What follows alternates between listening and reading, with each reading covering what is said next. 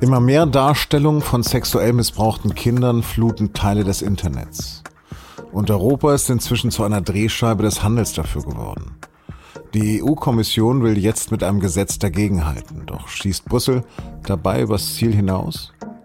Darüber habe ich mit Janis Brühl gesprochen. Er leitet das Digitalteam der SZ. Sie hören auf den Punkt den Nachrichtenpodcast der Süddeutschen Zeitung. Am Mikro ist Lars Langenau. Herzlich willkommen. Zunächst eine Nachrichtenmeldung aus Bayern von Anfang Mai, denn die macht die Dringlichkeit des Problems, über das wir in dieser Folge sprechen, klar. Bei einer groß angelegten Aktion hat die Polizei in Unterfranken Wohnungen von mutmaßlichen Besitzern von Kinderpornografie durchsucht. Laut Polizeiangaben wird gegen 19 Männer ermittelt. Bei den Einsätzen in und um Würzburg sowie im Main-Spessart-Kreis sind demnach 120 elektronische Geräte und Speichermedien sichergestellt worden. Anfang Mai läuft dann übrigens noch diese Meldung über den Ticker. Die Kripo hat kinderpornografisches Material bei drei Männern aus dem Landkreis Rosenheim gefunden. Bei Wohnungsdurchsuchungen sind Datenträger, Computer und Handys beschlagnahmt worden. Den Angaben zufolge werden die Männer verdächtigt, derartiges Material besessen und weitergegeben zu haben. Das sind nur zwei von vielen derartiger Meldungen. Man denke nur an die großen Tatkomplexe der vergangenen Jahre, Münster, Lüchte oder Bergisch Gladbach. Fälle, die wir hier auch schon beleuchtet haben. Tatsächlich hat die Zahl erfasster Darstellungen sexuellen Missbrauchs in Deutschland 2021 im Vergleich zum Vorjahr um mehr als 100 Prozent zugenommen, auf knapp 40.000. Weltweit wurden laut der EU-Kommission 85 Millionen Bilder und Videos mit Missbrauchsdarstellung gemeldet, plus Dunkelziffer. Gigantische Mengen von Darstellung missbrauchter Kinder fluten also Teile des Netzes und Europa soll dabei nach Experteneinschätzung zu einem Drehkreuz des Handels geworden sein. Am Mittwoch hat die EU-Kommission deshalb einen Maßnahmenkatalog im Abwehrkampf vorgelegt. Die EU-Innenkommissarin, die Schwedin Ilva Johansen, spricht von einer bahnbrechenden Gesetzgebung. An die Täter gerichtet sagt sie, and to the perpetrators. We are coming for you. Wir kommen. Doch steht jetzt jede und jeder unter Anfangsverdacht? An dem Entwurf hagelt es jedenfalls scharfe Kritik von Bürgerrechtlern und selbst vom Kinderschutzbund. Auch mein Kollege Janis Brühl reibt sich daran. Janis, was steht denn in dem Entwurf der EU-Kommission? Die EU-Kommission will der Polizei helfen, dabei ähm, die großen Mengen an verdächtigen Bildern und Videos im Netz überhaupt zu finden und zu sichten. Und dazu ähm, will sie Chat-Apps wie WhatsApp oder Facebook Messenger einspannen und möchte, dass die die privaten Nachrichten ihrer Nutzer durchleuchten. Was konkret sollen denn Google, Facebook und Co künftig tun? Sie sollen künftig jede Nachricht in jedem privaten Chat scannen und zwar setzen sie dazu sogenannte Hashes ein. Das sind praktisch digitale Fingerabdrücke. Ähm, das funktioniert meistens so, dass es in den USA eine große Datenbank gibt. Das ist so eine Art Giftschrank. Äh, in der sind also die schlimmsten äh, Aufnahmen gespeichert. Äh, aus denen wird dann dieser digitale Fingerabdruck, dieser Hash-Wert erzeugt.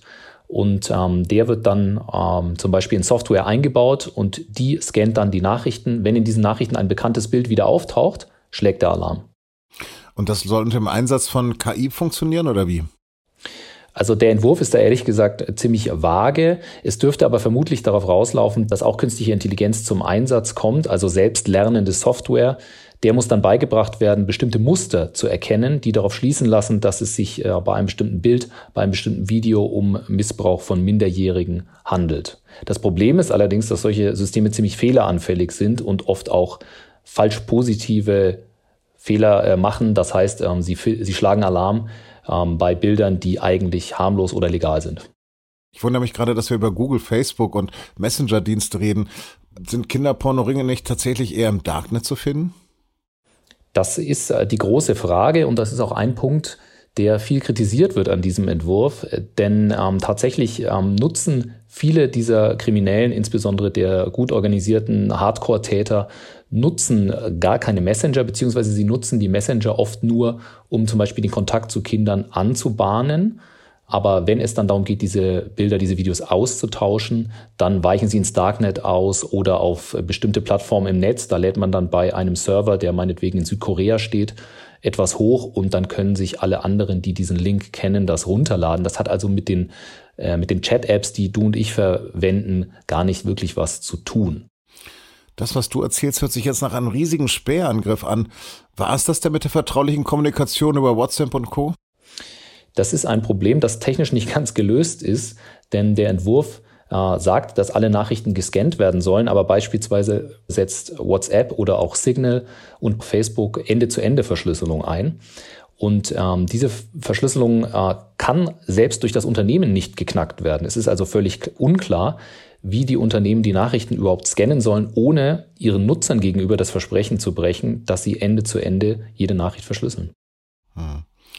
Es soll ja eine unfassbare Masse an Material dort verschickt werden. Eiligt der Zweck hier nicht vielleicht doch die Mittel? Also erstmal ist es natürlich positiv, wenn mehr gegen die Darstellung von Kindesmissbrauch getan wird und gegen deren Verbreitung, denn das Problem wird immer größer. Da sind sich, glaube ich, auch alle einig. Aber nur weil das Ziel Konsens ist, darf jetzt nicht die demokratische Kontrolle ausgeschaltet werden. Ähm, es gibt vielleicht auch andere Wege. Wir haben jetzt eine Situation, in der zwei Probleme zusammenkommen. Wir haben gesehen, dass seit Jahrzehnten die Überwachung der Bürger ausgebaut wurde durch den Staat einerseits, durch die genannten Tech-Konzerne andererseits. Und jetzt will die EU beide Überwachungssysteme verschmelzen. Und das betrifft eben nicht nur Menschen, die solche Bilder aufnehmen oder solche Bilder konsumieren. Das betrifft jedes Handy und jeden Chat, wenn es denn soweit kommt. Big Brother. Könnte man sagen. Bislang haben natürlich die die äh, Tech-Unternehmen vor allem die Wut der Leute abbekommen. Viele Leute vertrauen ja auch beispielsweise WhatsApp nicht, weil sie zu, weil die App zu Facebook gehört, einem notorischen Datensammler. Aber jetzt haben wir äh, die Sache, dass der Staat diese Unternehmen auch noch als Hilfs-Sheriffs bei einem der heikelsten und äh, brutalsten Verbrechen einspannen will. Und daraus ergeben sich ganz neue Fragen. Ja, was für Fragen und woran entzündet sich jetzt nochmal genau die Kritik und teilst du sie? Also grundsätzlich kann Automatisierung der Polizei natürlich helfen, diese Unmengen an Daten zu sichten und zu finden, denn viele Polizeibehörden sind damit wirklich überfordert gewesen. Das Problem ist, wenn ich das auf die Privatsphäre ausweite, dann werde ich viele Menschen haben, die möglicherweise zu Unrecht verdächtigt werden. Denn wir wissen nicht, wie gut diese künstliche Intelligenz, wie gut diese Software funktioniert. Wir wissen nicht, wann sie anschlägt und ob ich äh, wirklich sinnvoll reklamieren kann, wenn ich zu Unrecht äh, hier ins Fadenkreuz komme, das weiß ja auch noch keiner. Summa summarum sind das also gewaltige Datenmengen. Ich habe vor ein paar Jahren mal zu dem Thema recherchiert und auch eine Sondereinheit des BKA dazu besucht. Damals waren die hoffnungslos unterbesetzt, auch technisch nicht so doll ausgestattet. Wie sieht das heute denn aus?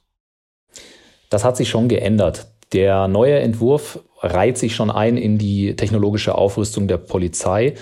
Äh, einerseits äh, sind sie auch äh, personell besser aufgestellt. Zum Beispiel ähm, gibt es spezielle, spezialisierte Staatsanwaltschaften, die mittlerweile auch technisch geschult sind. Die ähm, Polizeieinheiten, die sich mit Missbrauch beschäftigen, sind personell verstärkt worden. Ähm, beispielsweise nach den dramatischen Fällen in Nordrhein-Westfalen hat der Innenminister dort das Thema wirklich stark priorisiert und die Polizei hat jetzt in großen Missbrauchsfällen ähnliche Befugnisse wie bei der Terrorabwehr und ähm, es wird auch künstliche Intelligenz in vielen Bereichen eingesetzt, wo das auch durchaus unproblematisch ist. Zum Beispiel, wenn Festplatten beschlagnahmt werden und dann große Mengen, Abertausende von Bildern und Videos durchsucht werden müssen. Da wird künstliche Intelligenz eingesetzt. Und das ist auch sinnvoll. Die Polizei geht sogar so weit, dass sie künstliche Intelligenz einsetzt, um selbst gefälschte kinderpornografische Darstellungen zu erzeugen. Die wird dazu genutzt, dass sie in den einschlägigen Foren der Täter dann äh, diese Bilder hochladen kann und sich damit eine gewisse Glaubwürdigkeit verschaffen kann, um dann in Kontakt mit den Tätern zu treten und sie am Ende hochzunehmen. Der Honeypot wäre das. Aber nochmal sozusagen zusammenfassend. Du siehst es als sehr kritisch. Welche Instrumente aber würden dann zur Verfügung stehen?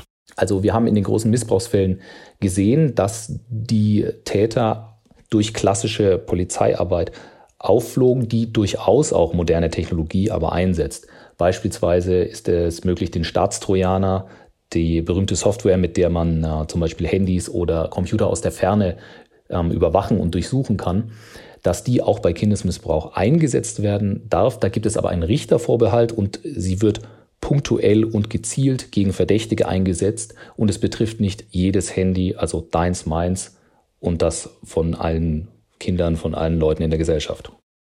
Janis Habe, vielen, vielen Dank für deine Expertise. Danke dir. Die Ukraine hat am Mittwoch einen Teil des Gastransits in Richtung Europa gestoppt. Die Gasmengen, die über eine Route in der Region Luhansk nach Deutschland fließen, sind laut Bundesnetzagentur um gut 25 Prozent zurückgegangen. Höhere Liefermengen aus Norwegen und den Niederlanden würden das aber ausgleichen. Der russische Staatskonzern Gazprom hat bestätigt, weiterhin Gas über die Ukraine in Richtung Westen zu liefern, heute allerdings weniger als zuletzt.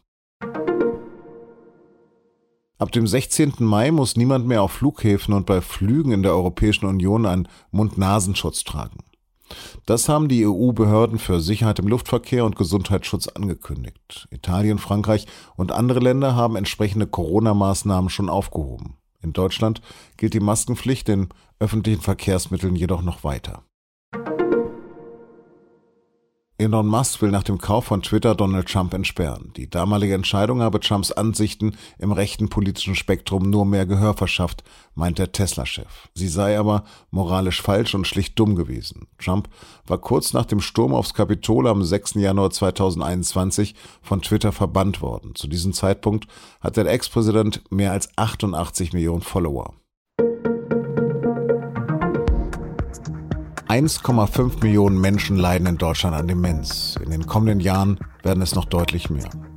Doch schon jetzt fehlt es an Pflegemöglichkeiten und an Wissen, wie man damit umgehen soll. Wie belastend das gerade auch für Angehörige von Dementen ist, darum geht es in der neuen Folge unseres Recherche-Podcasts Das Thema. Den finden Sie überall, wo es Podcasts gibt und unter sz.de-das-thema. Redaktionsschluss für Auf dem Punkt war 16 Uhr. Produziert hat die Sendung Emanuel Pedersen. Vielen Dank fürs Zuhören und bleiben Sie uns gewogen.